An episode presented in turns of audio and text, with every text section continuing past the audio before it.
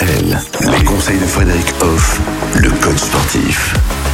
Le sport qui nous fait du bien, le sport euh, qui est du bien-être, du mieux-être aussi, et le sport qui nous amène la paix, et notamment quand il peut nous réduire bah, ce fameux stress et ces tensions de, de la vie hein, finalement. Complètement, et ça passe par la chimie du corps. Les activités sportives peuvent aider à libérer les endorphines, ce qui peut réduire le stress et améliorer l'humeur, bien évidemment. Par ailleurs, si on part sur des compétitions sportives, eh ben, ces dernières peuvent offrir une sortie pour les émotions négatives telles que la colère et la frustration. Ça a du coup vraiment un rôle de libération pour soi. Il y a un autre aspect sur lequel on peut insister là, c'est les programmes sportifs qui peuvent offrir un environnement sûr et sain pour les jeunes à risque dans les quartiers un peu compliqués en ville par exemple ou bien dans les zones rurales où il se passe peu de choses, eh ben ça rassemble les personnes et ça permet justement de réduire tout ce qui est lié à la violence voire à la criminalité. L'action par le sport amène par ses valeurs de belles choses et rapproche les gens. Et c'est vrai que ben, le sport, ça amène plein de, de bonnes valeurs positives et notamment ben, la tolérance et l'empathie. Et ça,